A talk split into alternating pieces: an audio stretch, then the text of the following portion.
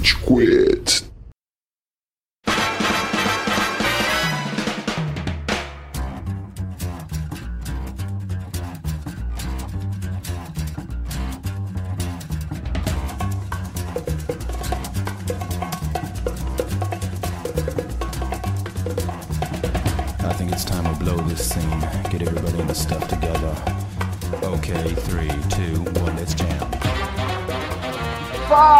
Galerinha do mal! Tá começando mais um episódio do Rage Quit, podcast mais passivo-agressivo da podosfera brasileira. Meu nome é Estevam e hoje a gente tem aqui o Góis. E aí, seus amigos!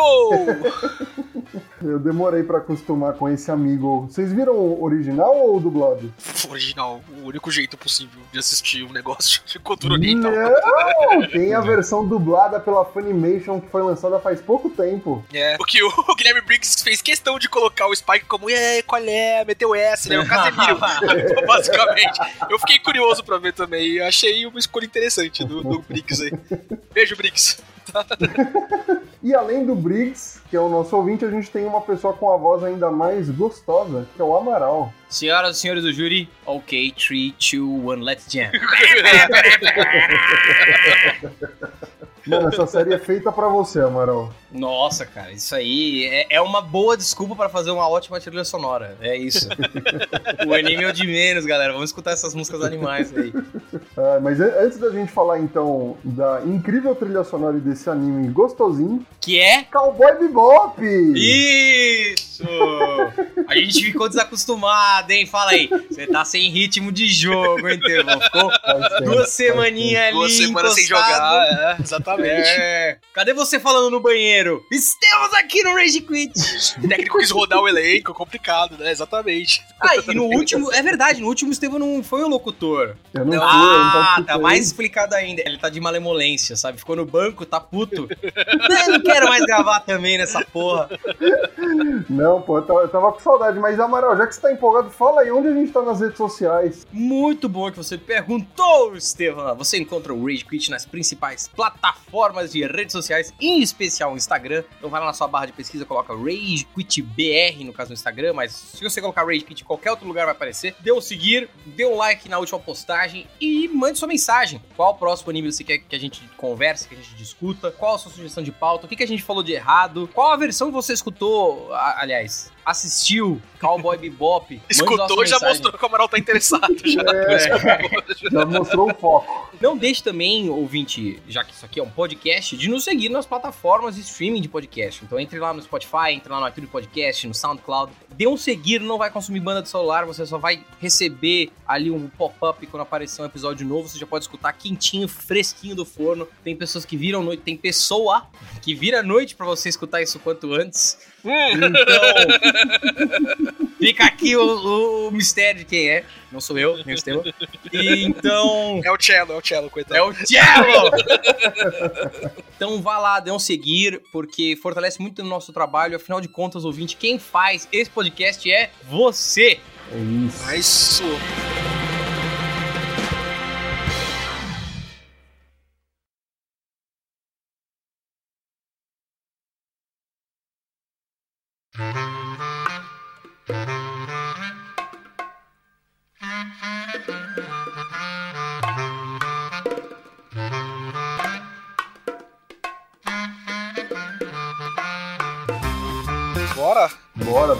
Premissa? Deixa o meninão aí, porque ele tá empolgado. A carinha dele tá ótima. Vai, Amaral, vai, traz, Vamos lá. traz. Eu tenho que falar só, Amaral, que eu assisti com a minha senhora, né? Como eu geralmente faço as pautas que o Rage Quit me faz acompanhar, né? Que o Rage Quit obriga contratualmente. Exatamente, né? A multa é pesada, ouvinte, tá? E tenho que compelir aqui com as coisas, né? E a gente assistiu, né, os primeiros episódios ali, assistiu, né, no primeiro dia do fim de semana. Lá pelo quinto, sexto episódio, ela vira pra mim, nossa, esse anime é o todo Amaral.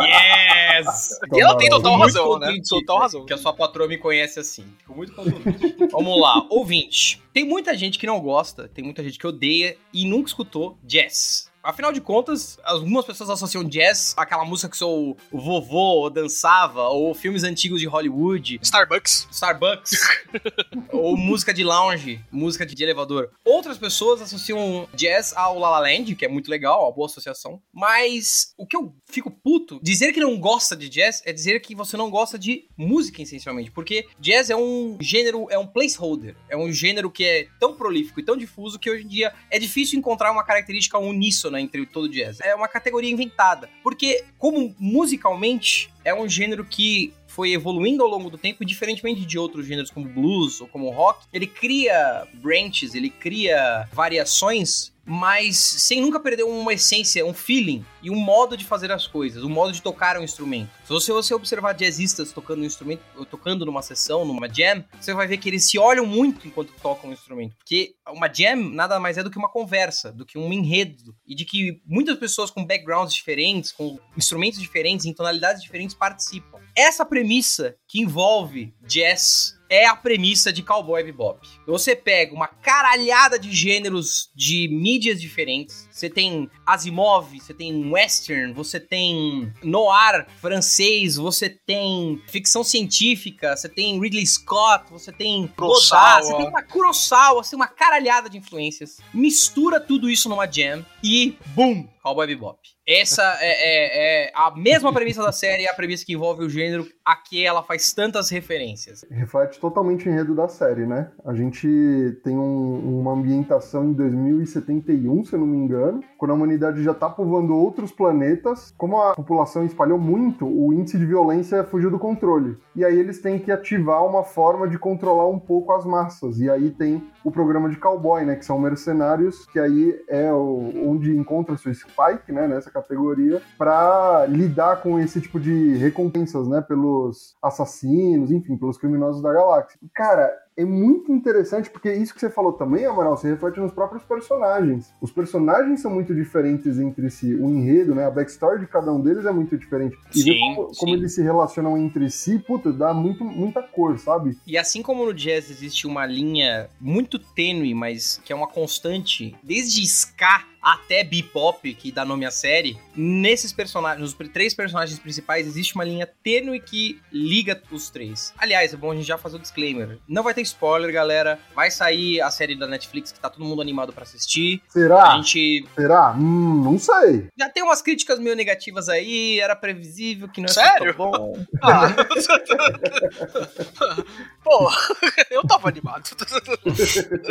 Não, mas tem- eu imagino que vai ter muita gente pensando, pô, será que eu devo assistir Cowboy Bebop? Será que eu devo assistir o original? Ou pensando, assistiu a série agora live action e vai falar, nossa, sério que eles fazem tanto fuzuê por causa desse anime merda? E não é, é sensacional e hoje a gente vai meio que dive in nas coisas que fazem Cowboy Bebop muito foda, nossas impressões sobre, sem spoilers. Então se você tá, ah, porra, eu não, tô, não quero tomar spoiler da série principal aí, da série principal, caralho, da série live action, que o principal é o anime mesmo.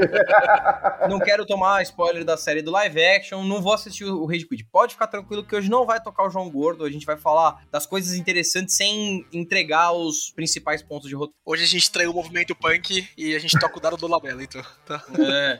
Na verdade, isso daqui foi um, um product placement da Netflix pra estimular vocês a assistir a série, tá? Porque a gente vai basicamente fazer isso, porque o anime é muito bom, como o Amaral disse. Cara, é, é bom de sair uma série e às vezes ela ser ruim, tá ligado? Porque você pode ir pro material original, tá ligado? Tá na mesma plataforma ali também. É, não precisa nem pular a cerca, não precisa nem ir pro vizinho, tá ligado? Tipo, é facinho, é curtinho. eu matei no fim de semana, assim. Não sei o. Estevam, mas eu acho que eu sou o menos iniciado. Eu, como eu disse, eu, eu vim assistir pelo Rage Quit.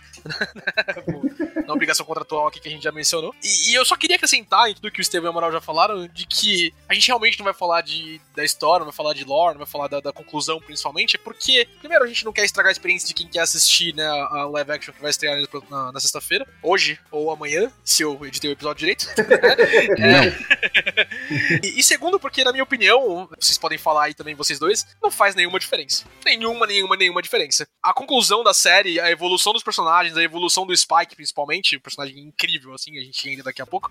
Ela é muito foda, ela é muito foda, e a história é redonda nos cinco episódios de lore que ela tem, tá ligado? Ela, é redondinha, assim, não tem onde tirar e nem pôr coisa. Mas você não tá lá por isso. Você não precisa tá lá por isso, você não devia tá lá por isso, tá ligado? Não é pelo que acontece com os personagens, é pelo que eles passam nas aventuras episódicas que eles vivem e a ambientação de tudo, cara. A ambientação física, principalmente, a ambientação de universo e a ambientação musical. Que puta que me pariu, irmão do céu. Que série boa pra trilha sonora, que série boa pra você baixar uma playlist no Spotify e ouvir no carro, tá ligado? É o que você comentou, não tem muitos episódios referentes à história principal, né? Eu acho até um pouco parecido com Rick Morty nesse sentido, apesar de Rick Morty ter mais episódios canônicos, vai, entre aspas. Mas é o universo que é interessante de você só aproveitar, tá ligado? Você não tem essa coisa de, ah, é, claro, você quer saber o que acontece, você quer saber mais a respeito, mas você aproveita cada episódio. Você não fica na fissura de, sabe? Pelo menos comigo foi assim. Isso é uma reflexão até da proposta da série, porque as referências às músicas são constantes, não só nos nomes dos episódios, mas a, a, a trilha sonora é incrível e alguns pontos de roteiro, mas a própria série ela é estruturada como se fossem sessões de jazz. E umas, o fato, uma sessão de jazz, um, se você pegar, por exemplo, um álbum do Charlie Parker, que foi um, um, dos maiores compositores de jazz dos anos 40 e 50, os álbuns dele, eles têm algumas similaridades, eles têm alguns pontos de encontro, mas em geral são músicas grandes e que tem começo, meio, fim, introdução, desenvolvimento e conclusão e acabam. E as sessões do Cowboy Bebop fora os dois episódios duplos, elas são assim. Elas apresentam uma miríade de personagens diferentes, de estilos diferentes, de, é, ela, ela, percorre esse caminho e, e, e, termina. Então, essa, essa maneira episódica de contar e a pouca preocupação em ter uma história linear, e tipo, ah, e ele fez isso por isso, e ele fez isso por isso, e ele fez isso por isso, é, é meio que parte do que o anime se propõe. Como a gente já falou, eu, eu acho que no episódio de Evangelion, é um jeito japonês de contar histórias. Assim, não estou preocupado com esses detalhes idiotas, eu não sou Jorge Lucas, eu não vou ficar mostrando reunião de todo mundo em pé conversando. Pô, sério, se você gosta disso, pelo amor de Deus, se mate. É isso. Caralho. É, é que eu, eu, um dia, esse final de semana, eu topei com Guerra dos Clones passando canal de televisão, e aí eu... E você achou uma boa eu, ideia manter essa situação, né? É, é ah, isso. eu falei, não, vou, vou assistir 20 minutos, não pode ser tão ruim. Não, é muito ruim. É muito, muito. É um jeito japonês de contar histórias, é um jeito meio... Uma crítica que eu já vi pessoas fazendo na internet foi, ah, o, um dos maiores, dos grandes antagonistas da série, que é o... Vicious. Ah, o Vicious ele não é um vilão muito desenvolvido. Ele não é um vilão muito. com uma motivação muito clara. Ele só é oh, mal porque ele é mal. Um ponto a ser feito, realmente, ele não, não tem muitas linhas de diálogo, mas não porque ele não tem uma motivação, não porque. Simplesmente porque nós temos acesso às histórias do Vicious e aos passados dos personagens como fragmentos, como lacunas e que você deve preencher com sua imaginação, com as suas inflexões daquilo. Eu não preciso mostrar um flashback de 15 minutos mostrando, e foi assim que o nosso querido herói passou por esse acidente. Não, foda-se isso. Eu mostro um flash, eu mostro um, um fragmento e foda-se. E como o Vicious é meio que o mal do passado do Spike encarnado qual que é o tesão de mostrar assim, ó, e ele é mal por isso, porque a mãe dele batia na cabeça dele quando era criança? Não faz sentido. Eu gosto da aproximação do limiar que toma a série e amarra as coisas junto com a aproximação que tem em jazz também. Você já participou de uma sessão de jazz já, Amaral? Não, eu sou muito ruim para isso. eu, já, eu já toquei em jams, tudo, fiz um blusão lá, passei, é. passei minha vergonha, mas, cara... Oh, tem vídeo? Tem vídeo? Tem vídeo, tem showzinho, tem showzinho, que não, você oh. não vai ter acesso, infelizmente. Por quê? Nossos ouvintes querem isso, Amaral. Ah, eu não quero. Mas se você entra numa rodinha de músicos e o cara fala, não, eu toco jazz, automaticamente você sabe que ele tá em outro patamar, assim. É, tipo, é, eu, jogo na Premier, eu jogo na Premier League. eu não sou músico, né? Eu sou baterista, né? Então é, é bom deixar isso claro, tá ligado? Mas já me aventurei já um pouquinho. Eu sou longe de ser um bom baterista, assim, ou, ou um baterista competente, pelo menos. Faz anos que eu não toco, inclusive. Mas já participei. E do meu cantinho ali, né? No, no melhor lugar da casa, tá ligado? Pra assistir os músicos tocarem, né? Ouvi o pessoal falando. O que liga um instrumento com outro, o baixo com a guitarra ali, o saxofone, etc. Não é, ou oh, vamos tocar aquela música. Às vezes até tem, mas não, não, vamos tocar aquela música. Mas uma sessão de jazz verdadeira, o que os instrumentistas têm que falar um pro outro é o tom. Ó, oh, dó, lá, sol. E a partir daí eles vão, tá ligado? Se é uma sessão assim de improviso, uma sessão verdadeira, assim, de, de jazz, né? Apesar dos episódios eles serem muito diferentes entre si, como o Moral falou, a gente tem várias referências a vários estilos diferentes aí. A série podia ser uma antologia, mas ela tá com os mesmos personagens, assim. Ela, ela é ligada por um tom, é, que é o que o Estevão falou, por exemplo, né? Da missão de cowboys, passado do sindicato criminoso que o Spike participava. É, é, enfim, é, são tons que ligam a série, tons que ligam os episódios em participações dos personagens em determinadas situações. E a aproximação de Jazz com, com isso é, é, incrível, cara. É, é, é realmente como, não sei o nome do diretor, não sei o nome do, do mangaka, do, mas o que ele faz assim de trazer um gênero musical pra tela de uma forma animada é, é perfeito. É, é uma transposição de gênero assim que é difícil de executar, é difícil de ver igual, tá ligado? Cowboy Bebop tá ali é, e, e, vai estar tá ali para mim, eu tô absorvendo ainda, né? Eu assisti há dois dias, é, não tinha visto antes e, e gostei pra, pra, um caralho, tá ligado? Tá ali para mim porque ele tá nesse patamar de, de, fazer um negócio diferente, buscando aproximação com outra coisa. E, e não, talvez, por contar a melhor história, por trazer o maior background, trazer a motivação do vilão X que virou Y por Z, tá ligado? É no olhar que o Spike dá pra Julia, por exemplo, nos últimos episódios, na expressão da Faye quando ela descobre o que aconteceu no passado dela, é no episódio do, do palhaço maluco. que puta que pariu, o Pierrot lá, que, ou, ou no, nos gestos que a Ed faz quando ela tá hackeando. É, cara, série incrível e, e a aproximação com o Jazz torna ela ainda melhor, assim, pra mim.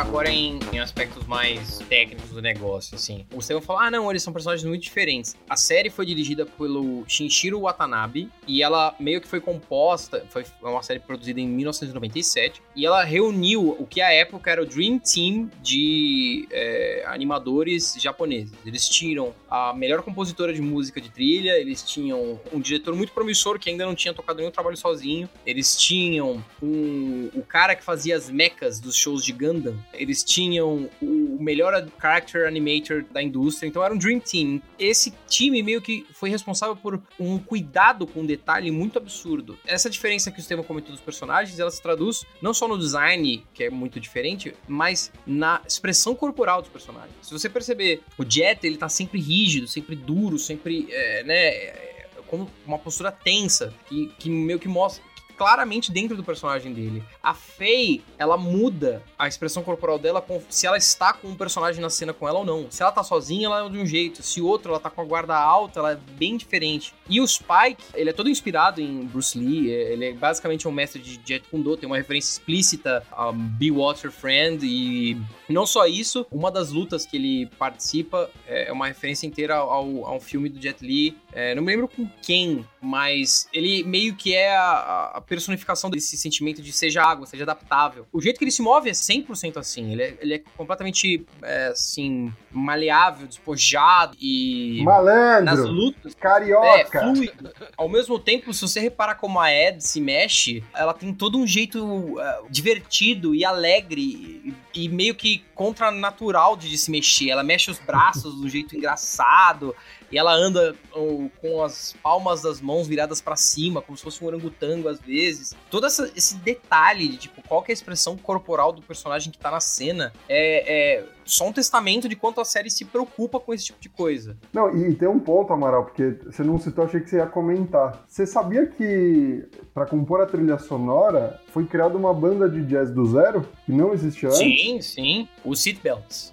Inclusive, cara, toda vez que eles se reúnem no Japão é um evento animal, assim. Todo mundo vai tipo, ai caralho, Seatbelts, porque foi uma banda meio que criada. E isso vale até mencionar. É, é, acho que o nome dela é RD Ano, não me lembro o nome dela. Da compositora da trilha sonora que montou montou a banda, que chefiava a banda, as músicas foram compostas antes dos episódios. E o escritor da série escutava as músicas antes de escrever os episódios. Pra, que o episódio refletisse o sentimento que a música provocava nele. E ela até falou, era um jeito muito não ortodoxo, porque na indústria de anime nunca é assim. Você uhum. tem uma cena de ação e fala, ó, cena de ação, explosões, não sei o quê. E eles falavam pra ela, ó, eu sinto isso, eu sinto aquilo, escreva sobre isso. E vai lá, faça uma música. E o jeito que eles casam é, a trilha sonora com as cenas é incrível. As cenas de ação, quando tem um jazz instrumental assim, é, É do ah, caralho. puta que pariu, é muito bem feito. Não, mas o anime como um todo, cara, ele não é nada ortodoxo. Ele entra naquele formato de temporada única, né? Ele, ele originalmente é, é um anime, ele não começou como um mangá. E eu adoro esse tipo de anime, que é uma temporada única. Começo, meio e fim, acabou, não é cash grab, é, é só pra não tem uma história. filler. Não tem Eles fizeram dois mangás, se eu não me engano, mas histórias contidas, também começo, meio e fim. E tem um filme, que eu não vi ainda, preciso ver. Mas é isso. Desde então, só essa série live action que a Netflix anunciou e é contido. E, cara, isso dá muito certo, porque olha isso, anos depois, pô, a gente tá em 2021 falando dessa série que é aclamada a nível mundial, tá ligado? Funciona E você muito. sabia que o diretor da série falou isso pra equipe de direção? Que eles estavam passando um puta de um perrengue lá, era, era muito extenuante, o cara tinha um grau... é, Essa equipe, esse Dream Team, você imagina como eles eram como chefes, né?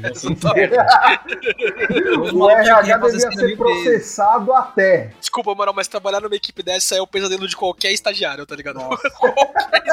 Eu quero trabalhar numa equipe merda, que não vai conquistar nada e vai pagar o meu salário, amém. Exato. O diretor dizia constantemente no set assim, falava, gente, a gente tá fazendo um negócio que vai durar 30, 40 anos. Anos depois ele deu entrevista falando, eu achei que era muito presunçoso da minha parte. Até a, a inserção que eles põem entre episódios que é um gênero novo. Um gênero novo alguém que vai ser conhecido como Cowboy Bebop. Claro, eu acho isso animal, velho. É muito Muito foda. muito pretencioso, mas ele tava certo. Ele pode, ele pode. Acertou em cheio, filho da puta. Mas é tipo o Michael Jordan falando na, na Last Dance, tá ligado? É, eu sou foda, mano, tá ligado? Eu sou foda. Vai ser muito bom. O que eu vou fazer, tá ligado? And then I took it personally. esse jeito dela de tipo, não se vender, não ser uma série cash grab, é muito engraçado porque a origem dela era o oposto. É, a série começou, ela teve um green light pra produção por uma divisão de brinquedos da Bandai. A divisão de brinquedos da Bandai ia produzir uma série pra vender bonecos. Isso era assim, ó, a gente precisa, você pode fazer o que você quiser, mas tem que ter robô pra gente vender boneco. E aí, beleza, só que o diretor era louco, e aí eles viram o material que tava vindo e falaram, velho, isso é adulto, isso ninguém vai comprar na vizinha dessa porra. E aí eles largaram a mão do projeto, o projeto ficou à deriva, tipo, quatro, cinco meses, eles não sabiam o que fazer, e o diretor falou, ele trabalhou no mercado antes disso, ele falou, ah, eu, acho que vou ter que voltar a trabalhar no mercado. Ah, não. E a Bandai meio que abraçou o projeto, falou: foda-se, a gente vai te dar dinheiro, faça o que você. Porque já tinha uma grana investida, vá lá, termina essa porra. Então eles não tinham preocupação nenhuma financeira, assim, ah, faça uma coisa serializada pra gente vender pra caralho e licenciar. Não era uma preocupação. Tanto é que a série teve uma divulgação horrível no Japão. Era uma série pra adultos. Os- a maioria dos episódios nem poderia passar no horário que passou. A primeira vez que a série foi ao ar, ela, eles mostraram o episódio 4, acho que 6. Eles mostraram alguns episódios, porque passava às 6 horas da depois- tarde no Japão. E o resto não podia passar, porque tem conteúdo sexual explícito, tem toda hora tem alguém fumando, pelo amor de Deus. Nossa. É, tem uso de drogas. Gatilho, Amaral. É, Não. Eu vi uma feição do Amaral que eu não conhecia. Que isso, Amaral?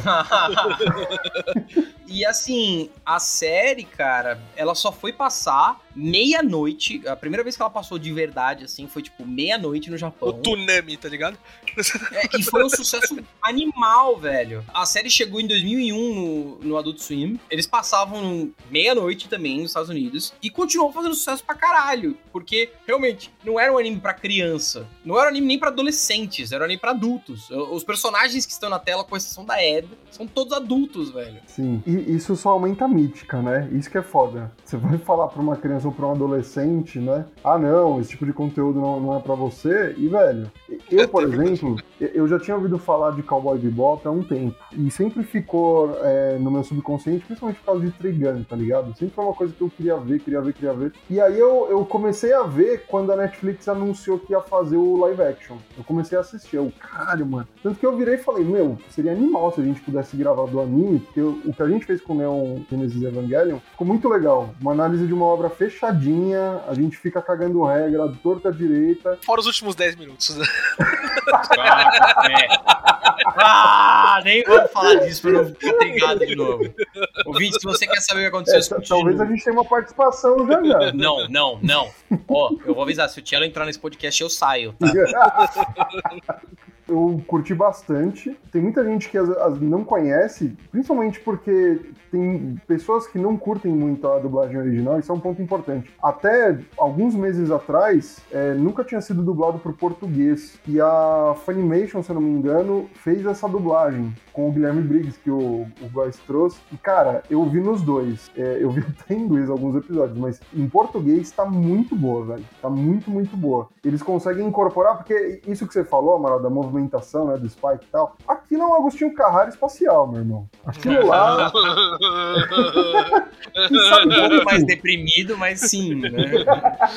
E, e, meu, é muito boa. Quem tiver interesse, eu recomendo fortemente ver em, em, português, porque ficou muito, muito bom mesmo. Cara, as duas dublagens, ah, eu não sei a português, mas eu assisti em inglês e eu vi alguns. Eu vi dois episódios em japonês para ver como que era. E, sinceramente, as duas são muito competentes. Tanto é que a série foi muito premiada no ano que ela foi lançada no Japão pela dublagem. Eu acho que talvez os, os japoneses entreguem mais, mas eu, cara, eu não gosto de babaca, eu não gosto de ficar lendo legenda, eu fico puto. Eu fico lendo a porra da legenda e tem, tipo, mil detalhes animais na cena que eu perdi porque eu fiquei lendo a porra da legenda. Então eu, eu vejo em inglês mesmo. Eu não consigo, velho. Especialmente alguns tons mais afinados. Porra, pra mim, fode o rolê. Desculpa. Nossa, vai Isso foi xenófobo pra caralho. Talvez todo esse segmento caia, vamos ver. Vai ficar a descrição do editor. Olha, eu sinceramente, assim, defendendo a cultura nipônica aqui, eu acho que vocês perdem muito no assistindo a dublagem original, de verdade. Eu falo isso quando as pessoas me perguntam, vale a pena assistir, sei lá, Vingadores em inglês ou em português, não sei o quê. Quando a gente tem uma mídia pensada pra uma língua, é, ela tá carregada de tonalidades, tá carregada de coisas, assim, com todo respeito ao trabalho de dubladores. Eu acho que o trabalho que, que a gente faz no Brasil aqui com dublagem, inclusive, ele é superior a outra coisa que tem lá fora. É, a indústria de dublagem do Brasil é uma das maiores do mundo, inclusive, e não é à toa. é, eu acho que talvez só fique atrás do Japão e dos Estados Unidos. Sinceramente, porque as dublagens europeias são um lixo. Assim, um Parabéns! Lixo. não, a portuguesa ainda se solta sabe. aqui, boa, Amaral, é isso, vamos, vamos ser cancelados. Não, mano, quer ver? Entra no Netflix um dia e pega um filme não francês dublado em francês eles põem, tipo, uma velha para dublar uma criança. É, é, é, é assim, porque para eles. Não, peraí, porque não sei se você lembra de Crash do papai, mas. Senhorita Heller! Tchau! Nossa, velho.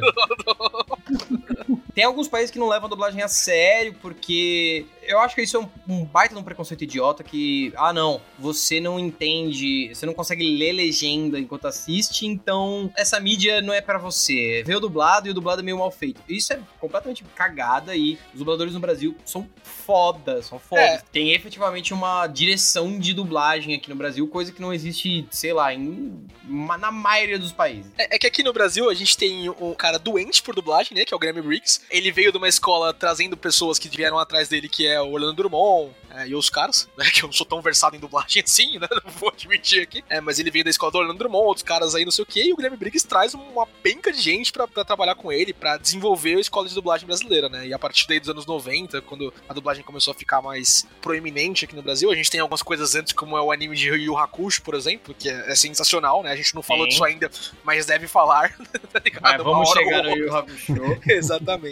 E é zero uma crítica à dublagem nacional, zero uma crítica a quem quer assistir dublado. Acho que você deve assistir conforme te apetece mais, conforme você aproveita mais a mídia. Eu acho, entretanto, e aí vou um pouquinho divergente da opinião que eu acabei de dar, que você perde muito, entretanto, da tonalidade que o diretor de, que, tá colocando a impressão dele na língua dele, na, nativamente dele. Claro que eu perco também por não saber japonês, por não escutar o que eles estão falando, né? Por estar tá lendo ali a, a legenda que foi a tradução de alguém, a interpretação de alguém sobre o que está sendo escrito. Mas é, as expressões tonais, a, a, vocalidade, o jeito que as falas são inseridas nas bocas dos personagens, para mim isso faz muita diferença. Comecei a ver no anime como todo mundo, vendo português também. Assisti Cavaleiros do Zodíaco. Eu não consigo assistir Dragon Ball e Cavaleiros do Zodíaco, por exemplo, se não for dublado, tá ligado? A, a, voz fina que o Gugu tem, que o Estevam não gosta, para mim ela também é estranha. Eu tô acostumado com o Wendel Bezerra falando, né, virando Super Saiyajin e tal. Oi, eu, eu sou o Goku. Exatamente. Mas para essas obras novas eu tenho que sempre estar tá assistindo na, na, língua original. E Amaral, você perdeu no, no, episódio que você fala que é todo baseado em Jet Li lá, que é, que é aquele episódio da, da flor, né, que cura, cura a doença de Vênus, né, se eu não me engano, doença Sim. de... É, é, o dublador original é o Freeza, tá ligado? É o dublador do Uau! Freeza é, em Dragon Ball. E, e, esse cara é uma lenda da dublagem dublagem japonesa, né? Tipo, né? E o, o, o, cara lá, que é o irmão da menina que tem, que tem a doença, é, ele é o Freeza, né? E, e, é incrível, assim, tipo, reconhecer ele outras coisas. Eu, eu vejo ele em One Piece, ele é um personagem bem, bem que parece bastante One Piece. Conheço ele de Dragon Ball, claro, né? Assisti parte do Dragon Ball Super é, em japonês, então acabei me acostumando com a voz dele também. E ver é, a variação que ele tem de fazer um personagem, você reconhece a voz, claro, porque, né, porque é, ele, ele é bem icônico e tal. É, mas você vê o que ele consegue fazer na boca de um outro personagem muito menos né, flamboyant, como é o Freeza, ou como é o, o, cara de One Piece, que é o cientista, que eu esqueci o nome dele, é, e ver ele no personagem plano, assim, ainda com as características dele mais plano, eu acho que esses, esses tons você não pega numa dublagem, não pega na, numa diferenciação disso. É, e por isso eu acho que vale muito a pena você dar a chance também, se você já, já curtir, já, já for iniciado nesse mercado aí, ouvinte. Não, certamente vale a pena. Tem um aspecto que eu quero falar, que o Amaral falou bastante da estética, a questão da movimentação, mas tem um aspecto técnico relacionado ao visual que, cara, eu, eu, eu quero ressaltar, que são as cores. Eu acho o uso de cores do Cowboy Bebop fantástico, porque quando você precisa trazer um neon para essa coisa futurista, passar essa coisa é, referente à tecnologia, e isso faz é feito de modo lindíssimo. E quando você precisa ir para uma coisa um pouco mais tenra, um pouco mais intimista, um pouco mais quente, você tem várias cenas que remetem a isso, sabe? É, e quando você precisa para uma coisa é, pesada, triste, puta que pariu, eles conseguem fazer é, essa mudança de cores para caracterizar cada momento de uma forma que para mim é lindo de se ver. Então, a gente já falou da música pra caramba, a gente tá falando da animação, as cores é, é um ponto assim fortíssimo. Poucos animes que eu vi me remeteram tanto é, a esse trabalho também em relação ao uso de cores. O Genesis Evangelion faz isso muito bem. Eu acho que em alguns momentos o Metal Alchemist faz isso muito bem. Enfim, aí tem todos o Hayao Miyazaki. Eu acho o uso de cores muito bom para conseguir identificar facilmente o que está acontecendo na tela. Ah, e isso é meio que uma reflexão dos, de um dos temas principais da série, porque a série ela fala sobre dramas de ser adulto, e ela fala sobre reconciliação com o passado, e ela fala sobre é, isolamento. E eu acho que talvez a, a, linha mestra narrativa da série seja o noir. É um noir que tem momentos muito alegres, tem momentos felizes, mas via de regra é um noir. É, tem, se você assistir, por exemplo, Chinatown do Polanski, que é um drama de detetive policial, é, tem muito aquela vibe, aquela estética. Isso acho, é, acho que fala muito sobre solidão, né, Amaral? Tipo, pra, pra mim é, é, solidão, tá ligado? Tipo, o próprio mundo, ele é meio assim, né? Porque você não tem uma estrutura de governo. Você tem meio que planetas soltos e aglomerações aqui, ali, muitas cenas. Essas cenas são fodas, assim. Do Jet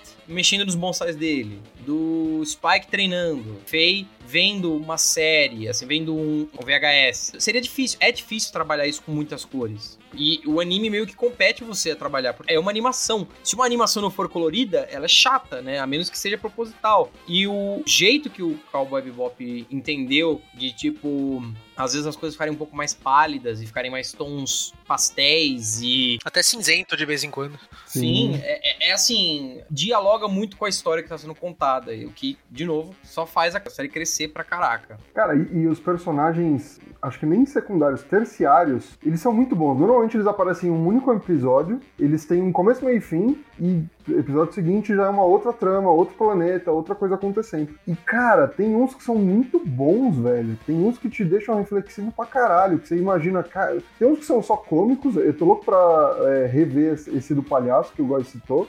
É, mas... esse... esse é Não é cômico, não, Estevam. Não vai, não, não vai com essa expectativa, não. É uma brisa super V de vingança, assim. E, inclusive, muito inspirado no, no quadrinho original do Alan Moore, assim, completamente.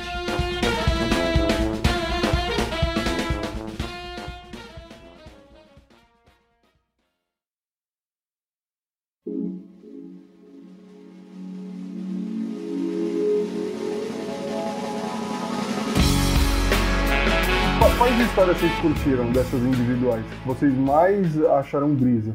Cara, eu gostei. Sim, esse episódio assim é fantástico do do Pierre do Pierre Rollo Le Fou, Le Fou, que é um título de um filme do Godard, que é toda uma vibe V de vingança. Gosto muito do primeiro episódio. Acho que o primeiro episódio é, é um puta de uma porta de entrada pra série, porque ele entrega tudo. Ele entrega uma baita cena de ação animal, ele entrega é, a trilha sonora foda e ele entrega todo esse sentimento de tristeza, sabe? De não poder escapar às suas ações passadas, né? O drama que envolve aqueles dois personagens é o mesmo drama que envolve os personagens principais, né? É a moça que acompanha um viciado que roubou uma carga de droga e não consegue fugir dessa ação dele, não consegue fugir com dinheiro, não consegue iniciar uma vida nova e aí ela decide acabar com tudo. Isso é, assim, é esse episódio, para mim, ele é muito, muito, muito significativo da série inteira, assim. É, são poucas as constantes nos outros episódios, mas essa é uma constante, assim. Os personagens vão ter que lidar é, com o passado deles, porque ali são histórias de pessoas que já passaram pelo seu auge. Por isso que é uma série sobre adultos. Aqueles personagens já viveram o, o máximo da vida deles. Eles estão agora. É, Estão na rebarba ali, né? dos Tão- cacos. é.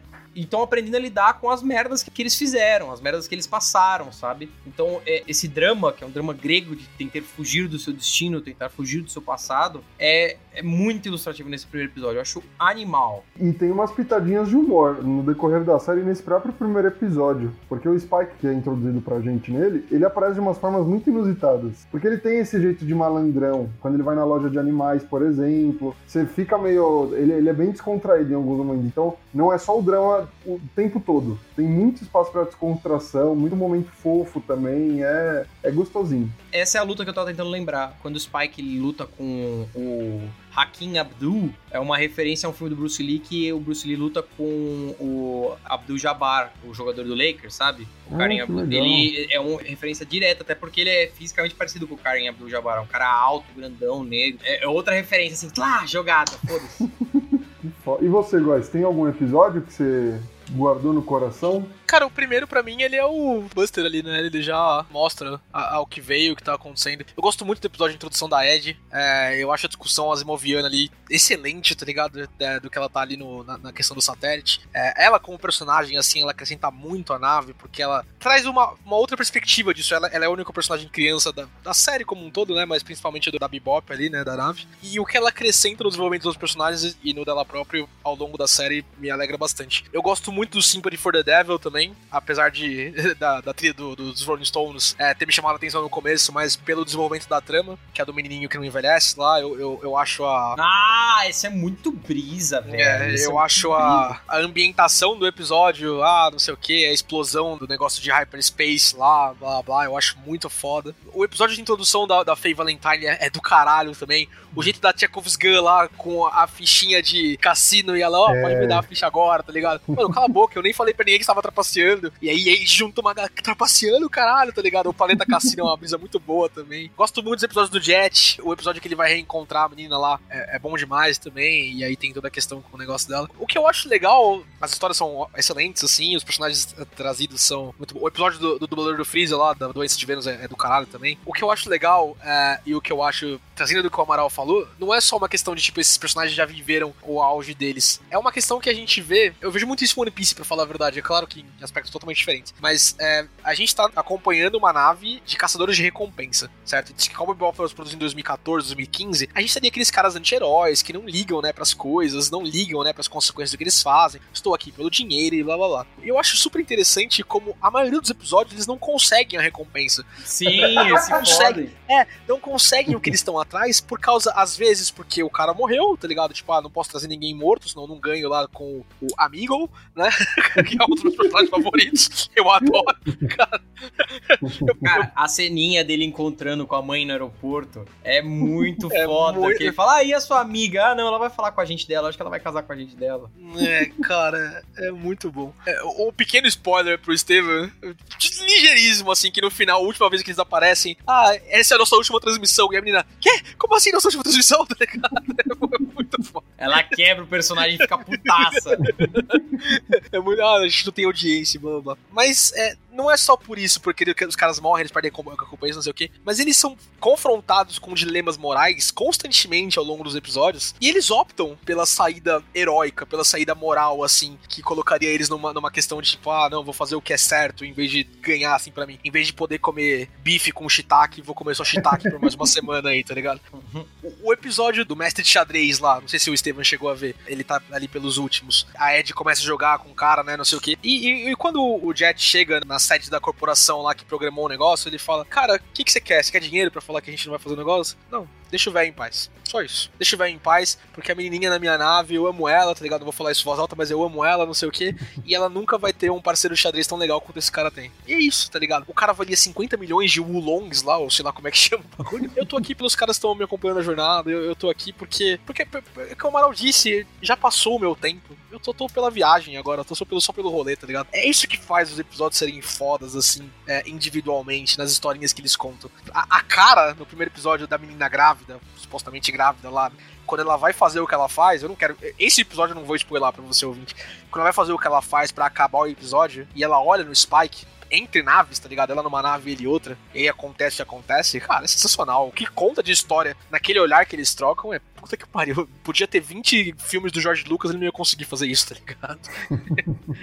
cara, é, é muito foda. É muito, é, eles têm vários episódios icônicos. E isso que é uma, é uma parada que acho que é potencializada por ser uma única temporada e pelo próprio gênero inovador, que agora o que vier vai ser sinônimo de Cowboy Bebop, é sinônimo de categoria. Eles chegaram primeiro e fizeram algo que ninguém tinha feito antes. Então, ao mesmo tempo que eu, às vezes eu até tenho vontade de explorar mais ainda esse universo, eu fico feliz de ser uma coisa contida.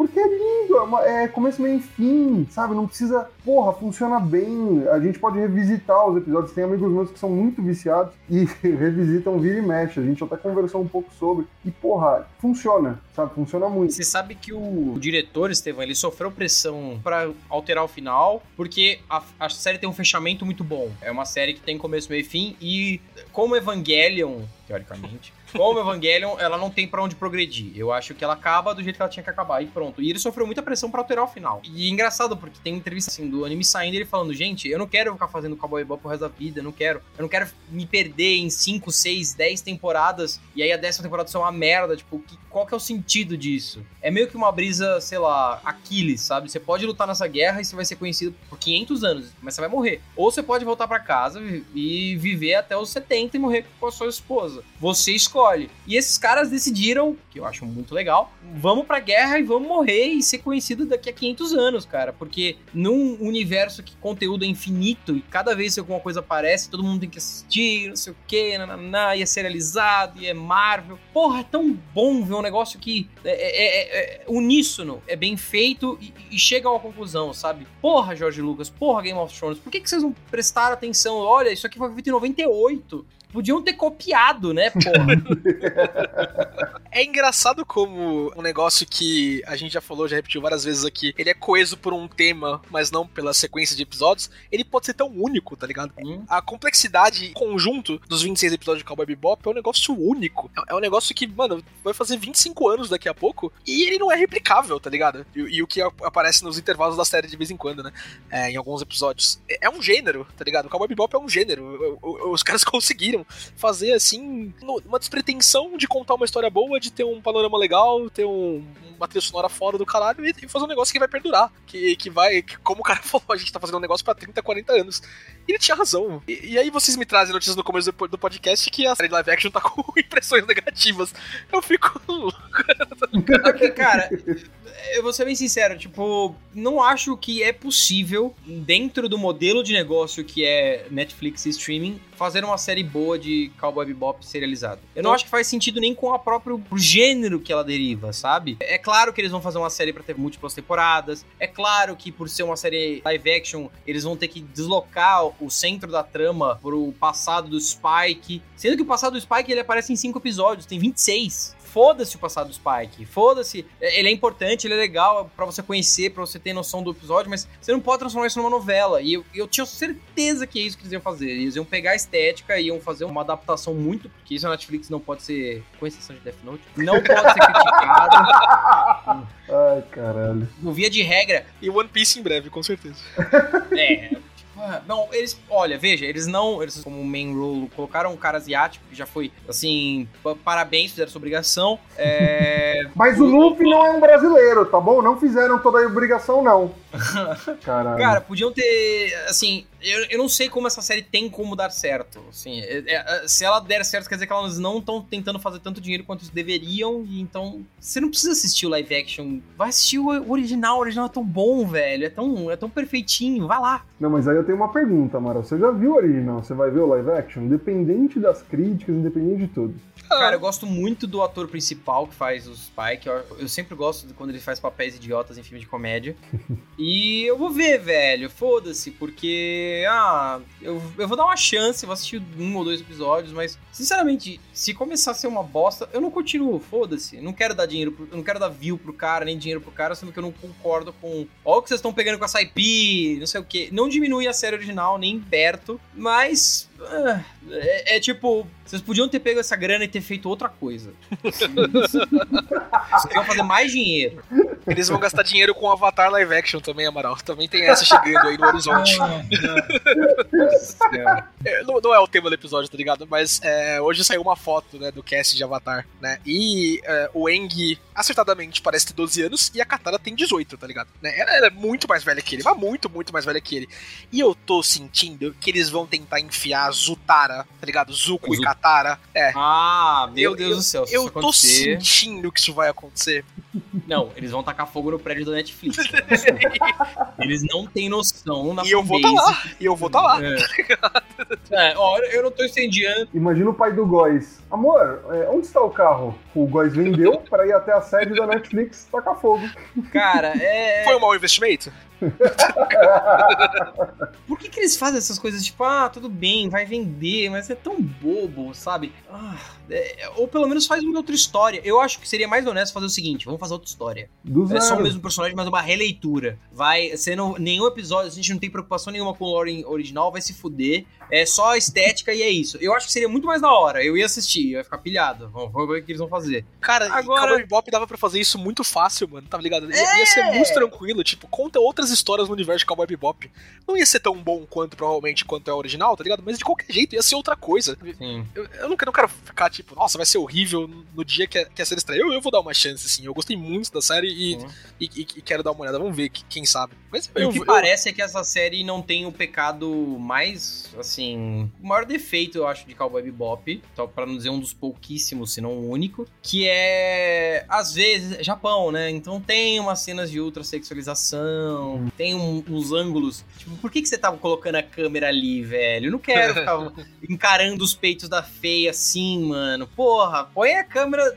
Isso não vai construir o personagem dela, ficar vendo. Olha- Isso eu não gosto, mas. ah, Eu vou ser polêmico aqui. Eu acho que a Faye ela vai ser completamente dessexualizada e talvez acertadamente, pelos trailers que eu vi, pelas, pelas fotos que eu dei uma olhada é, na série live action, eu acho que isso vai descaracterizar totalmente o personagem dela, entretanto. Porque o poder É, de sensualidade que ela tem, eu concordo contigo. O foco da câmera, né, subindo, aquela, aquela câmera que sobe da, da coxa dela e vai até as costas e depois vai nos peitos dela, não sei o que, isso é completamente desnecessário. A sensualidade do personagem da Faye é completamente característica do personagem dela. Dela. sim, sim. E eu acho que isso vai ser apagado. Por Hum. questões de PR, por questões, né, de, de politicamente correto e tal.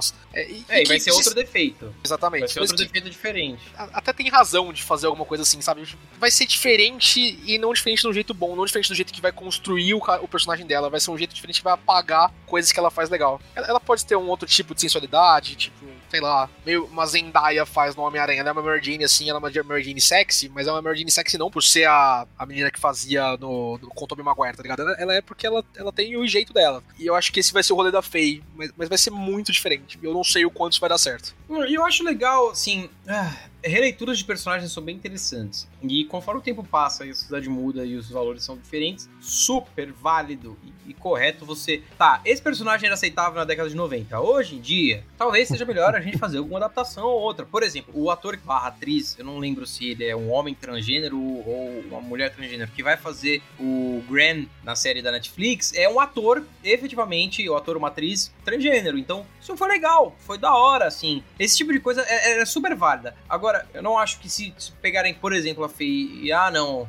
retirarem a sexualidade dela, é, tipo, é outro problema, é outro defeito, sabe? É, é como se você fosse fazer uma adaptação do Mestre Roshi mas fizesse ele sim ser tarado. tipo, você pode condenar as atitudes taradas dele no roteiro sem transformar ele num não tarado. Faz sentido. Eu Se você quero quer ver, falar eu quero que ver o nariz dele, dele sangrando, tá bom? Isso é canon, não pode ser alterado. Tipo, você não precisa tirar isso do personagem, sabe? Se você tem um personagem que era originalmente racista, faça isso um ponto do roteiro. Faça isso ser uma conduta que você. A moral que você vai criar naquele roteiro ser reprovável. Mas não tire, se isso faz parte da essência do cara, não tire isso dele, deixa lá. Eu, eu acho até importante como construção, assim, de memória histórica. Lembra? Olha só, era, é, era aceitável na década de 90 você mostrar os peitos da feia. Agora, não. Pô, legal. Eu tô muito curioso para quando sair a série, pra gente poder discutir um pouco num petit comitê em relação ao que eles vão fazendo. petit comitê. Petit comitê, essa expressão é Petit maravilhosa. comitê especializado em porra nenhuma. Não, especializado em cowboy bebop. A gente vai chegar. Somos três homens e hoje viemos discutir sobre o lugar da mulher na sociedade. E criamos um podcast.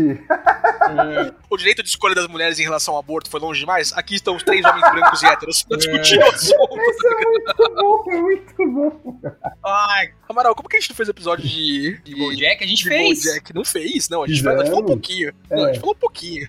A gente tem A que chamar falou- o Willy pra discutir Bojack, mano. Que isso, cara. É, mano, porque tem outra super vibe bi- cowboy bebop, assim, eu acho que ainda mais pesado se pá, Nossa, que assim, isso. ainda mais pesado. Se você não pensou em se matar vendo Bojack Horseman, você viu errado. Que isso? Não, é bad, mano, nossa, é Não, horrível. eu, eu já vi, eu vi tudo. Eu assisti Ah, tudo. E eu acho genial, genial.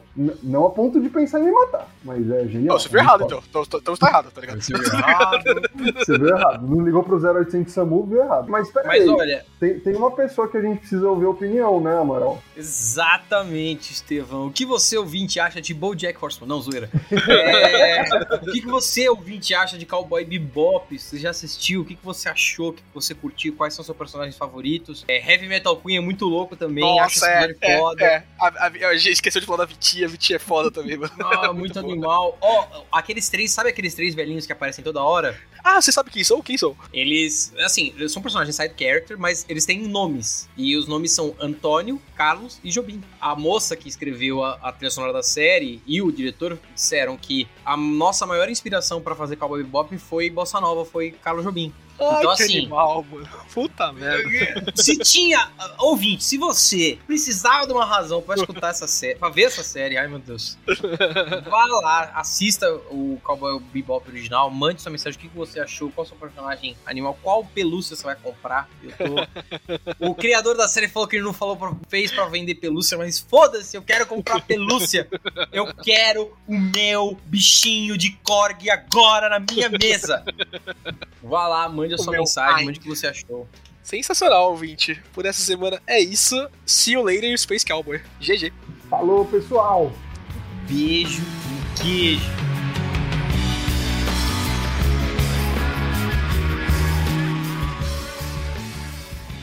Você ouviu Rage Quit.